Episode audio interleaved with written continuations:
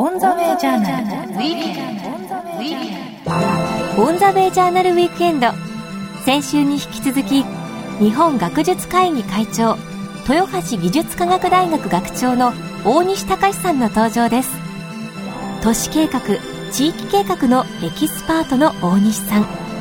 震災後は東日本大震災復興構想会議のメンバーとして復興への提言をまとめ日本の災害体験や災害対策を世界に伝えるなど精力的な活動を続けていらっしゃいます。今回は震災からの復興これからの都市計画地域計画そしてこれからの科学について伺ってまいります。聞き手は谷中修吾です。オンザウェイジャーナルウィークエンド、谷中修吾です。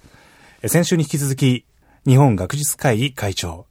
豊橋技術科学大学学長、大西隆先生にお話を伺います。よろしくお願いいたします。どうぞよろしくお願いします。あの、今週はぜひですね、日本学術会議についても教えていただきたいなと思ってるんですけども、はい日本学術会議、どんな組織なのかなと、まず先生から改めてご紹介いただけますでしょうか？はい。あの、日本学術会議っていうのは、1949年にできた組織です。はいでまあ、日本では、あの、えー政府組織の一部ということになってるんですけれども、はいまあ、組織の構成をしているのは、210人の、まあ、科学者ですね、はい。で科学者といっても非常に幅が広くて、ええ。ー人文社会科学、それからライフサイエンスですね、まあ、医学とか農学とか薬学、それから工学理学、はい。まあ、あの大学で存在しているような学部、ほとんどすべてをカバーしている、ま あそういう組織なんですね。はい。で日本の中でその210人の、まあ、科学者を選んで、ええ。その人たちはまあ会員で、ん。で、えー何をやってるかということなんですけども、はい。それぞれの科学の研究は学会なり、のそれぞれの職場でやってるので、はい。その科学者が、まあ、科学に関係する、あるいは科学が応用できる、う社会のいろんな問題についてですね、ん。科学者の立場から、まあ、考えて、えー提言すると。いうのが、あの、もっぱらの活動ですね。そうしますと、まあ、まさにこの震災後、えー特にこの原子力発電の問題ですね、これに関しては、どんな取り組みというか、えー活動されてるんでしょうか？あの、まあ、原発の事故は日本学術会議にとっても非常なショックだったんですね。ええ。えーというのは、あの、1949年にできたと申し上げたんですけどね、はい。あの、最初にやった仕事っていうのが、その、まあ、原子力の平和利用なんですよね。うんあの、まあ、原子爆弾をアメリカは日本に落として戦争が終わったわけですけどね。はい。えーだけどその原子爆弾をずっと落とし続けるわけにはもちろんいかないので、ええその技術をどうやって平和時に使うかとんいうことがその開発したアメリカ自身にとっても大きな課題だったわけですね。はい。で、これをあの、まあ、原子力発電所という格好で電力に利用しようとうん。いうことが、まあ、アメリカで考えられて、はい。でそれをあの世界に普及させていくと。それはあのアメリカにとっては輸出にもなるわけですね、技術の。で、あの日本も含めて世界の各国で原子力発電ということに取り組んだわけです。で、学術会議も、あの、まあ、原子力発電そのものは電力会社の問題ですけれども、そのお原子力の技術を、おまあ、発電という平和利用をするというところにはあ賛成して力を入れてきたわけですね。はい。で、まあ、いわばその延長で原発が五十数基日本にできたとも言えるわけで、まあ、そのうちのおいくつかが非常に大きな被害に遭ったといいますか、事故を起こしたということなので、えーまあ、非常に大きな責任があるとも言えるわけですね。つまりもっと安全に、えー原子力発電所っていうのを管理しなければいけなかったんじゃないかとんいうことをあの痛切に感じたということなんですね。はい。あの、今回でも、この事故というのは、なぜ起こってしまったんですかというシンプルな問いに対しては、どのようにお答えになりますか？あのまあ、それはいろんな理由があると思うんですけどね。はいやっぱり、うーん安全性があどれだけ重要に考えられていたのかね、えーこれはやっぱり根本的な問題だと思うんですよ。はい。えーつまり原子力の技術っていうのは、まあ、ごく簡単に言えば核分裂をして、で核分裂が非常にスピード、速いスピードで起こればはい。爆弾になるわけですからね、うん。それをあの爆弾が爆発するようにはしないで、徐々に核分裂させていくように、まあ、コントロールして、うん。でそのエネルギーをあの、まあ、あ電気に変えるというのが基本技術ですから、はい。そのまあ、莫大なエネルギーをいかにコントロールするかっていう、まあ、非常にある意味で難しい技術なんですよね。ほっとけば爆発するかもしれないものをどうやってコントロールするかって。はい、で、従って安全性っていうのは、まあ、ものすごく重要なテーマです。で、えー、日本ではいくつかこれまで事故もありました。それから世界でもあったわけですね。うん、大きな事故で、えー、例えば原子力船陸奥っていうのがあったんですけど、それが、あの放射能漏れを起こしたことがあります。で、そその後、まあ、安全性っていうのをもっと高めようという議論が起こったんですね。はい、それからアメリカでスリーマイル島原子力発電所の事故というのが起こって、うん、えー、この後でも、あの、まあ、安全性をもっと高めなきゃいけないという、うん、世界的にそういう議論が起こったんですね。はい、で、この、あの、70年代、80年代の事故に対して、まあ、学術会議も、あの安全性について注意を喚起して、もっと安全にしなきゃいけないと言ってきたわけですが、ものすごく大きな事故がその後チェルノブイリで、え起こったわけですね。はい、で、この時は学術会議は沈黙してしまったんですね。えー、警告を発しなかったわけです。あるいはその後、うん、どうして安全性を高めるのかっていうことについてあまりはっきりしたことを言わなかったんですね。だから、まあ、いつの間にかこう、原子力発電所の安全っていうのが、あの、議論の場から少し遠ざけられて、えー、日本では安全なんではないかという、はい、まあ、安全神話というのが生まれてきたんですよね、いつの間にか。で、結局、まあ、それが神話だったということが、まあ、今回、えー、残念ながら分かってしまったわけですね。やっぱりそのプロセスは、もうすでに安全なものなので、これ以上安全にするっていうことは必要ないんではないかというような議論も生んで、えー、まあ、真摯にその安全性を、まあ、追求するっていう精神がですね、はい、失われたんではないかと。で、ここがやっぱり一番大きな点ですね。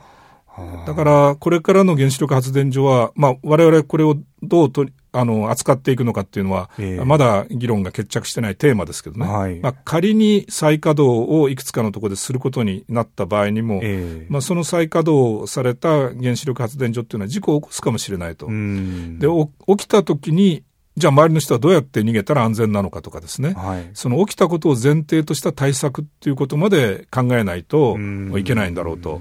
安全神話っていうのは絶対起きないということなので、えー、起きたことはまあ考えないということになるんですよね。だけど安全神話を払拭する、あるいは否定すれば、起きるという前提になるので、起きた場合にどうするかと、はい、いうことも考えなきゃいけないということですね。なるほど。あの、科学者の中にもいろんな考え方の方いらっしゃるような気がするんですけど、その、学術会議の中でも、当然、こう、一様じゃないですよね。ど、はい、どんな状況なんでしょうか？あの、もちろん原子力の、あの、専門家、あまあ、原子力工学という分野がありますけどね、えー、そういうところの人たちが、できるだけ安全な原子力発電所を作ろうとするのが当たり前で、えー、でその、あの、狙いは、まあ、事故が絶対起きないものを作ろうとするわけですよね。はいだけど、そういう人たちにとっても予想できない自然災害というのはあり得るわけですよね。えー、だから、あの、一方で、あの、原子力工学とは別な分野の方が、あ絶対に、あの、事故は起こりうるんだと、いうことを考えて、起きた時にどうするかっていう発想で、えー、その、原子力発電所の位置づけなり、あるいは、あ原子力発電所そのものじゃなくて、その周りにおける対策をですね、うん、考えないといけないと。うん、まあ、そういうあの、複眼的な思考って言いますかね。はい、えあの、原子力発電所そのものを作ってる人が事故が起こるってことを前提としてしまっては、うん、これはあの、事故がますます起こりやすくなってしまう恐れもあるので、その人たちは本当に安全を追求してもらわなきゃいけないけども、はい、まあ、それでも事故が起こるっていうことを逆に考える人もいないとですね、そうですねえ神話が生まれてしまうわけですね。確かに確かに。えなるほど。あの、議論としては、まだまだ続いている、まあもちろん今後も当然続くわけだと思うんですけども、はい、その、完璧に全員が合意っていうわけじゃないにしても、ある程度こういう意見に集約されるといったような筋道はあるんでしょうか、まあ、そこはあの難しいところだと思います。つまり、えー、まあ、原子力発電所っていうのはエネルギーを我々に与えてくれるわけですね。はい、まあ、特に電気エネルギーを与えてくれるわけです。はい、で、えー、この電気エネルギーっていうのは、あの、安定的に供給してもらいたいと、うん、それから価格も、まあ、そう高くない、うん、まあ、安い値段で供給してもらいたいと、うんそれからもちろん安全でなきゃいけない、はい、それから、まあ、最近、まあ、ここ20年ぐらいですかね、その CO2 っていうのを出しちゃいけないので、低炭素で供給されないといけない。はい。は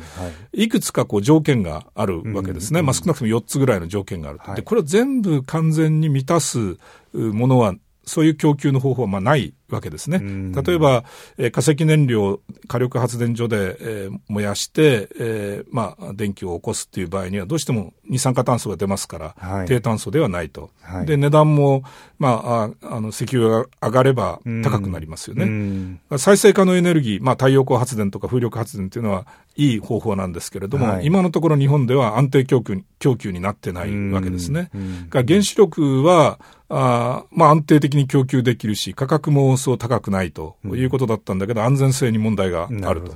いうことで、まあ、どれをとっても完璧ではないんですよね。えーだからまあそれらを組み合わせるっていうことで今までやってきたわけですけどね。はい。やっぱり日本人の今の意識の中では、その安全性っていうのはやっぱかなり他のものとは違う重要な、あの、うんことなんではないかという意識がまあ強いくなってるんではないかと。うんそうなると、あの、期待できるのは、あーまあ、将来的にってことになると、その再生可能エネルギーですね。はい。その自然を使ってた、風力発電とか太陽光とか、うん。バイオマスとか、うん。あそれから、まあ、小水力発電と言ってますけれども、まあ、ダムでも大規模なものではない、えそういう、あの、発電の方法っていう、まあ、この4つぐらいが、あの、再生可能エネルギーの中でも使えるものじゃないかと、まあ、はいされてるわけですね。はい。で、ただに、日本ではそのシェアっていうのが今ものすごくまだ低いわけです。うんだからとてもその安定的に期待できる状況ではないんですよね。うん。だからまあこれをあの目に見えてどのくらい期待できるものにえーできるのかということが、まあ相当鍵を握ってるんですよね。よくあの、ドイツがはい。原子力をもう断念したということで、えー日本でも紹介されるんですけどね、ええ。その、ドイツがそういうことを決めた背景に、やっぱり再生可能エネルギーのシェアがうん。2割を超えてるんですね。で、去年のある日、瞬間、そのある1日ですけど、えええー50%、国内の電力需要の50%を賄ったこともあると、再生可能エネルギーがですね。で今あ申し上げたその4種類、それぞれが一定の役割を果たしているんですよね。なるほど。だからそのくらいあの重要なあエネルギー供給源になってればですねうん、期待もできると。うん。いうことで、まあ、原子力をやめるっていう選択もまあできやすかったということだと思うんですが、はい。まあ、日本ではあのそういう気持ちがあってもですね、うん。えーなかなかじゃあ何に頼るのかと言われると、ね。えーなかなか大変なわけです、今のところ。だからやっぱりあのこれは科学者の責任でもあるけど、できるだけその早く、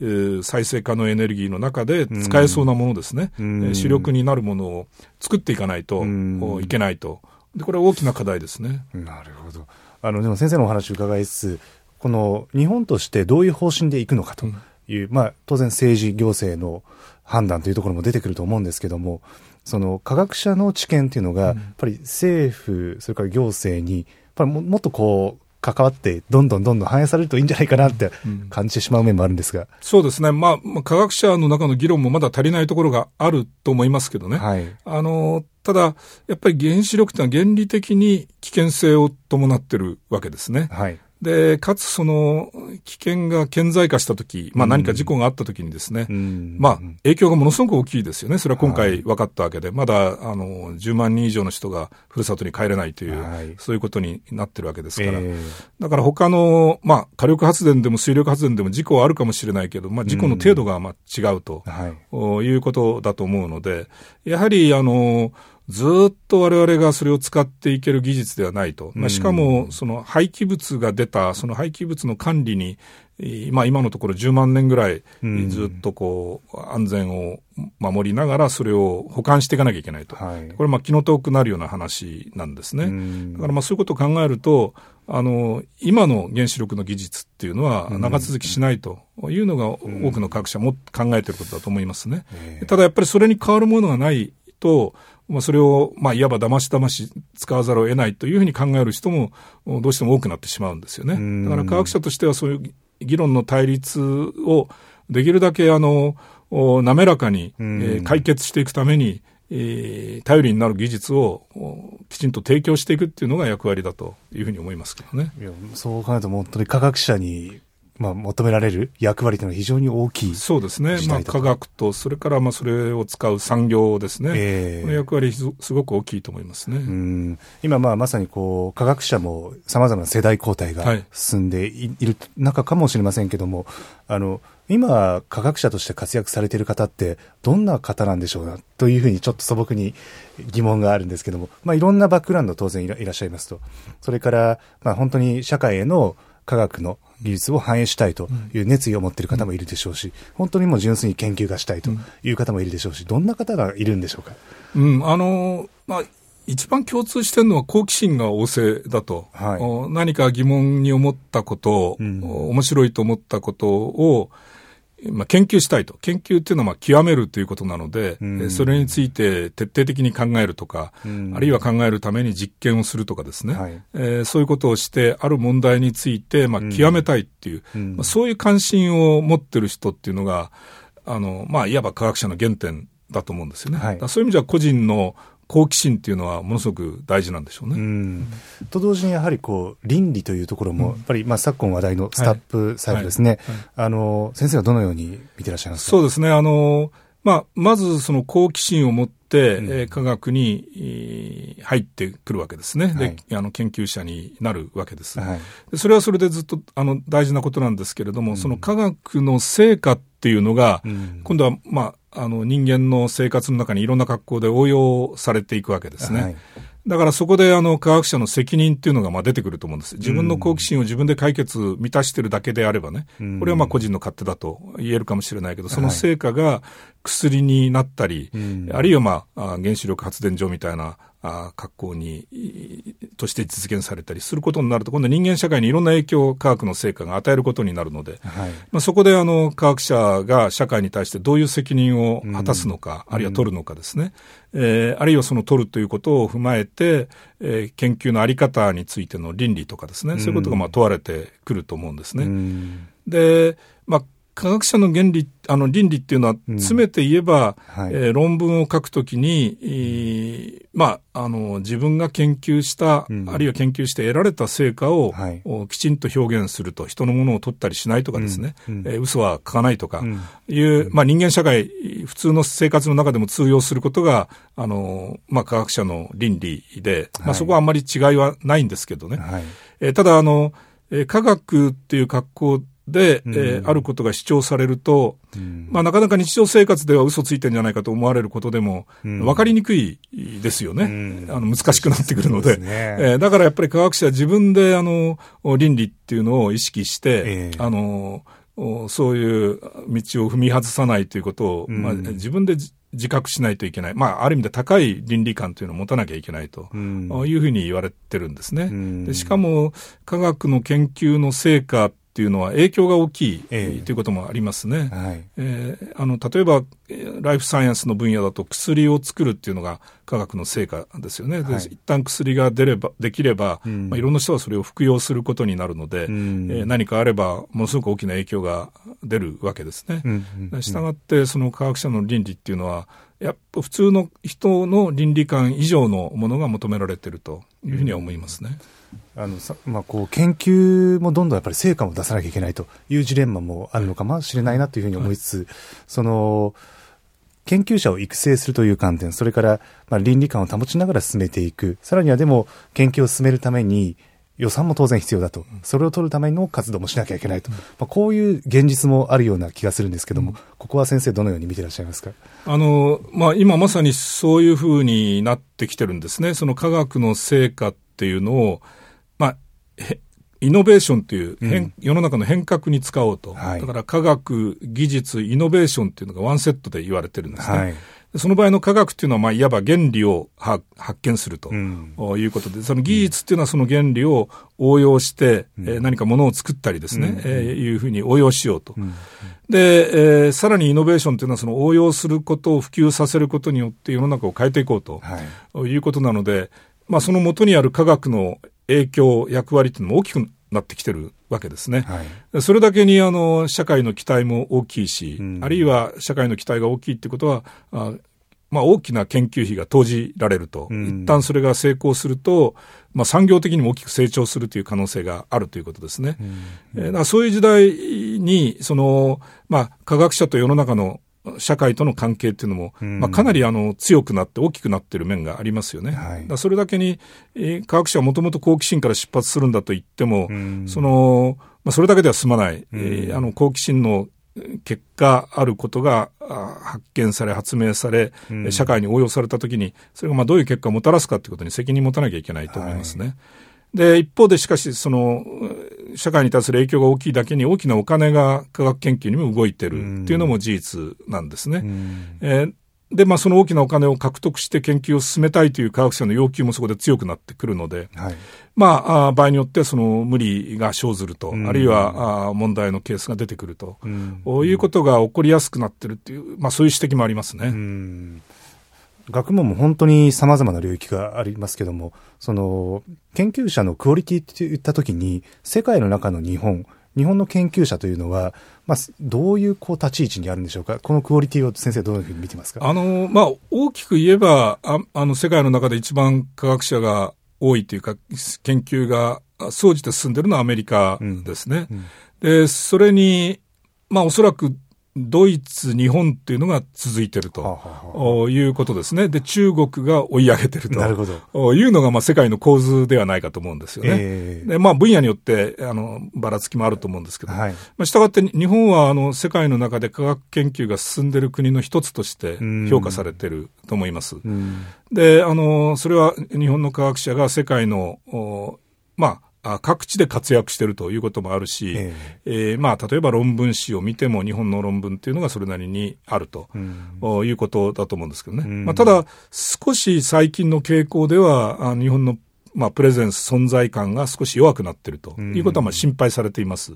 まあ、ただ、あの、それはあ指標の取り方にもよるので、はい。あの、日本が科学研究の先進国の一つであるという状態は、あ現在は変わってないと思いますね。うん。まあ、その点は、あの、おまあ、ある意味で誇りに思っていいと思うんですけれども、ええ。まあ、しかし、あの、そのことを維持していくっていうこともお大事だし、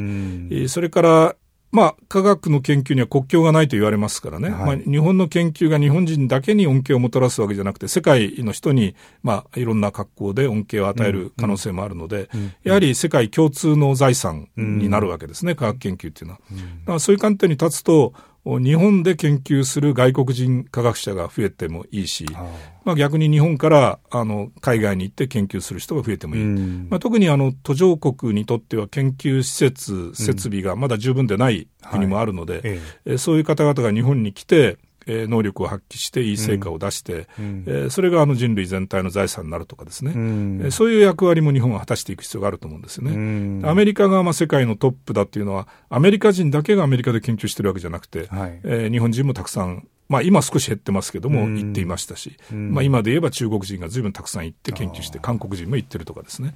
あの、いろんな国がアメリカの研究所を目指して、ええそこであの、ある期間研究をすると。うんでその成果が、まあアメリカ初の科学研究の成果だっていうことになってるわけですよね。ええだから、まあ日本もあの、そそういう仕組み、流れというのも考えていく必要があるのかなというふうに思いますね。なるほど。まああの、アジアから、アジアからの留学生ですね。はいあの、先生も多分たくさん抱えてらっしゃったと思うんですけども、あの、やっぱりその自国に帰って、そこにこう生かそうという方が非常に多いような印象を受けるんですけど、どうでしょうか？まあ、特に日本の、あの、留学生に対する接し方っていうのが、まあ、そそういう接し方なんですね。最後は自分の国に帰って、その生かしてほしいと、いうことなんです。で、これはまあ、良し悪しあって、留学生からすると、えーまあ、大学で、えー例えば博士課程まで行ったら、少し日本で働きたいと。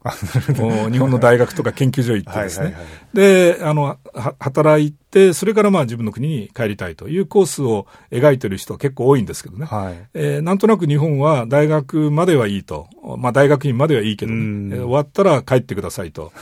いうことだったんですよ。で、職場が閉ざされてた面があるんですね。まあ最近だんだん変わってきましたけどね。はい。だからやっぱりもう少し、まあ、あの、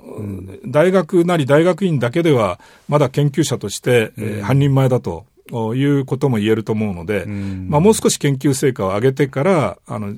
国に帰るとかですね、うん。あの、次の展開をすると。いう、あの、まあ、ゆとりが日本にあっていいと思うんですね。でその方が、せっかく育てた人材を使うということにもなると。うん。あの、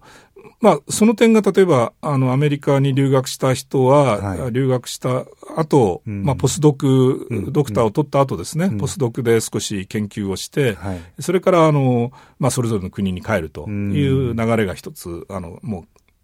昔からできてますのでね。やっぱり、あの、まあ、勉強プラス実際の研究現場での研究活動というのが、んあその国での過ごし方になってるんですよね。ええだからまあ、あの日本でもまあそういう仕組みっていうのを作っていく必要はあるのかなと思いますね。それがまあ、あ国際的な人材を有効に日本で働いてもらうという道かもしれない。ちょうど世界の話題が出ましたけども、今後、日本ですね、この世界の中の日本、日本はどういうこの国の形を目指したらいいかと、ちょっと大きい話になりますけど、先生のお考えを聞かせていただいてよろしいですか？あの、まあ、日本はやや、あの、うん他の国とは違う状況に置かれてますよね。あの人口の話、先週もはいしましたけども、その人口減ってきてると。はい。で、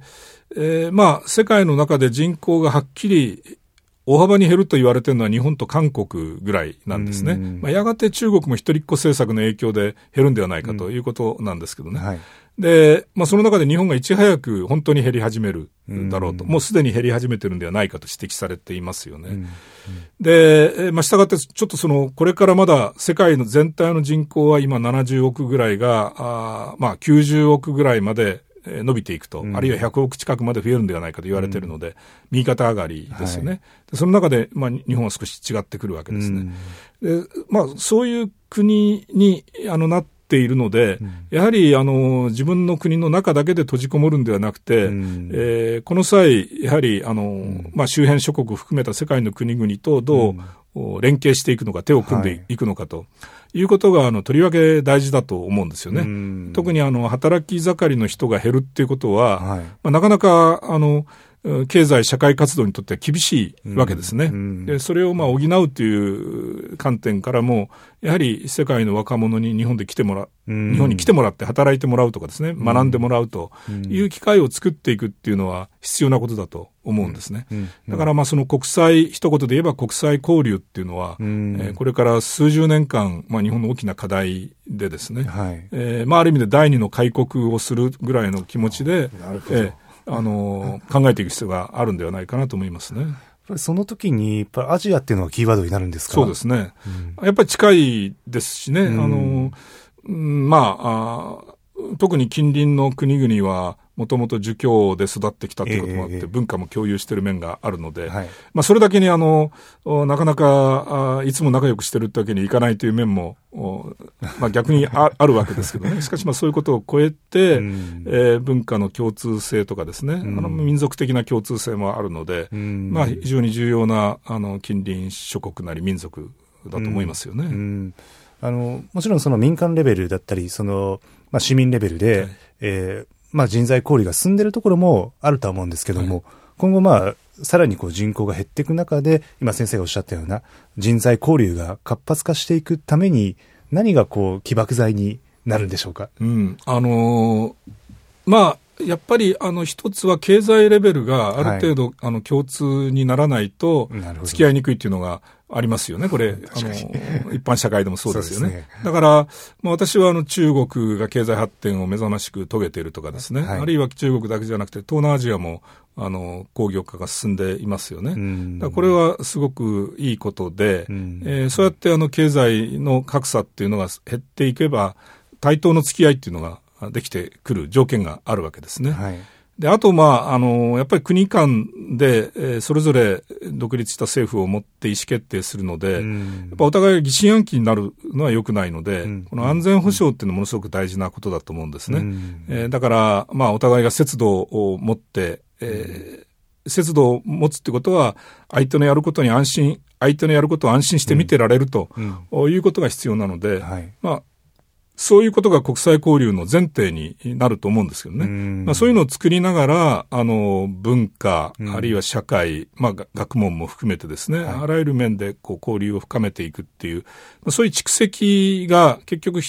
まあ、国と国との、うん、あの、交流なんだけれども、それを支えるのは人と人との交流なので、はい、えー、一人一人が外国に知り合いをたくさん持ってれば、うん、まあ、それは、あの、理解し合える基礎になってくると思うんですよね。はいえ。ー、そういう、あの、まあ、いわば、あ国と国の公式な外交もそうだけど、うん、民間レベルのプライベートな付き合いっていうのもですね、はい、えー、非常に重要になってくるのかなと思いますね。先生はこれまで本当にたくさんの学生を指導されてきたと思うんですけども、人を見ていて、まあ、あの、日本人がこう変わってきたなとか、逆に変わらずこんな感じかなっていう、なんかこう、人の変遷っていうのは、どのように見てらっしゃいますか、うん、うん、あのー、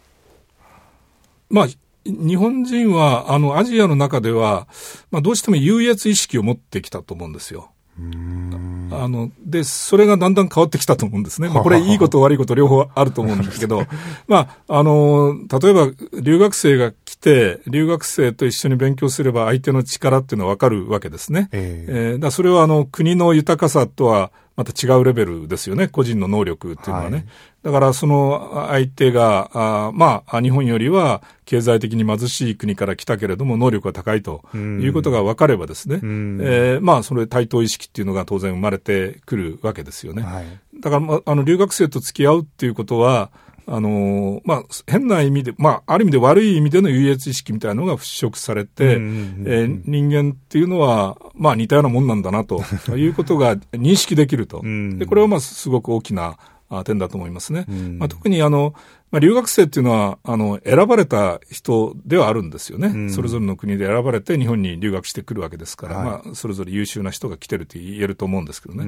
うん、だからまあそういう人と出会えるってことは、やっぱり、あの、さっき言ったような人間同士の関係を作っていく上で、まあ同じような、あの、能力なり、あるいは考え方を持ってる人と触れ合えるというのは、まあすごく大きな経験で、まあそういうのが、やっぱり、うん、えー、日本でも留学生があの、私が学生の頃はおそらく全国で、うん。はい、えー、数千人が、はい、あの外国人留学生の数だと思う、うん、だと思うんですけど、えー、今はそれが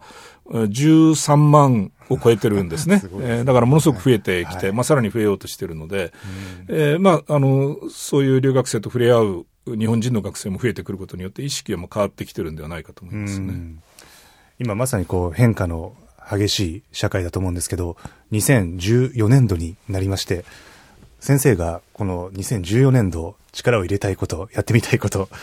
挙げるとしたら何でしょうか？まあ、あの、私はたまたまこの2014年の4月から豊橋技術科学大学というところの、まあ、学長になったんですね。はい、まあ、学長という仕事を初めてやるんですけどね。はい、で、この大学は、あの、まあ、技術科学という名前がついているように、ええ、その、おまあ、日本が非常に得意な技術っていうのが、うん、あの、どうして生まれたのかですね、うん、どうしてこういう技術が優れたの、優れているのかっていうことを研究する、まあ、科学する、うん、というのを基本として成り立ってるわけですね。はい、ですから日本の得意技をさらに極めようと、いうことなので、あの、まあ、日本にとってもすごく、あの、重要な役割を果たす大学だなと思ってるんですね。で、この技術の分野っていうのは今広がってるわけですね。はい、あの、まあ、少し古典的に言うと技術っていうのは、あの、機械を作るとかですね、うん。うん、えー、あるいは、あの、機械を使ってものを作ると、うん、いうことだったんですが、例えば今、あの、ライフサイエンスなんかにも技術がどんどん入ってきているわけですね。えー、えー、まあ脳の仕組みなんかを解明することによって、うん、えー、まあ、脳の病気を治すということにも使えるし、うん、あるいはロボットの研究にも活かせると、うん、でそ。そうすると脳の仕組みをどうやって解明するかっていうんで、えー、センサーが重要な役割を果たすと。でセンサーっていうのは、あの、集積回路によるわけですから、うんうん、そうすると、コンピューターに使われている技術っていうのが、まあ、脳の分析に使われて、はい、それがまあ脳科学、あるいはあ脳の医学に応用されていくと、うん、いうことで、まあ、境界を超えて技術っていうのがこう、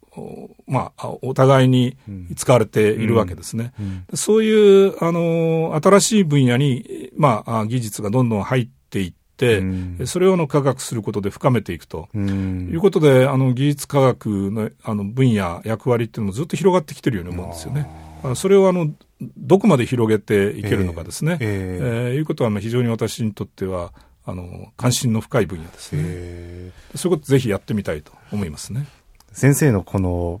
パッションというか情熱の根源にあるものってのは何ですか？うーん、まあそれはあの冒頭言ったうん科学者はやっぱり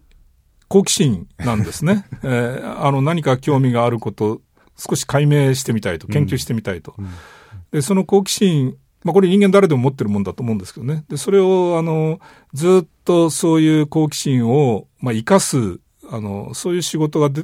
できてきたというのは、まあ自分にとっては幸せだったと思うんですけどね。やっぱりそそれを失うと、あの、いけないだろうと思ってますね。いやもう先生はもう至る分野でこうかご活躍で、いえいえいえ 2014年でもちょっと目が離せないなと。でもその好奇心の、まあ、元に、その豊橋技術科学大学、あの、ますますとご活躍と思いますけど、ぜひまた番組にも来ていただいて、結果を教えていただければと思います。どうもありがとうございます。ありがとうございました。オンザウェイジャーナルウィーケンド。お話は大西隆先生でした。2週にわたってありがとうございました。どうもありがとうございました。オンザウェイジャーナルウィーケンド。オンザウェイジャーナルウィークエンド。先週に引き続き、日本学術会議会長、豊橋技術科学大学学長の大西隆さんのお話をお届けいたしました。オンザベイジャーナルではホームページも展開中です。検索サイトからカタカナでオンザウェイジャーナルと入力してホームページへとお進みください。こちらでは放送の動画もご覧いただけます。音声ポッドキャスティングのダウンロードはこちらのホームページまたは iTunes からどうぞオンザウェイジャーナルウィークエンドそろそろお別れの時刻です来週のこの時間もリスナーの皆さんと共に日本のあるべき姿世界と日本そして時代というものを一緒に見つめ考えてまいりたいと思います。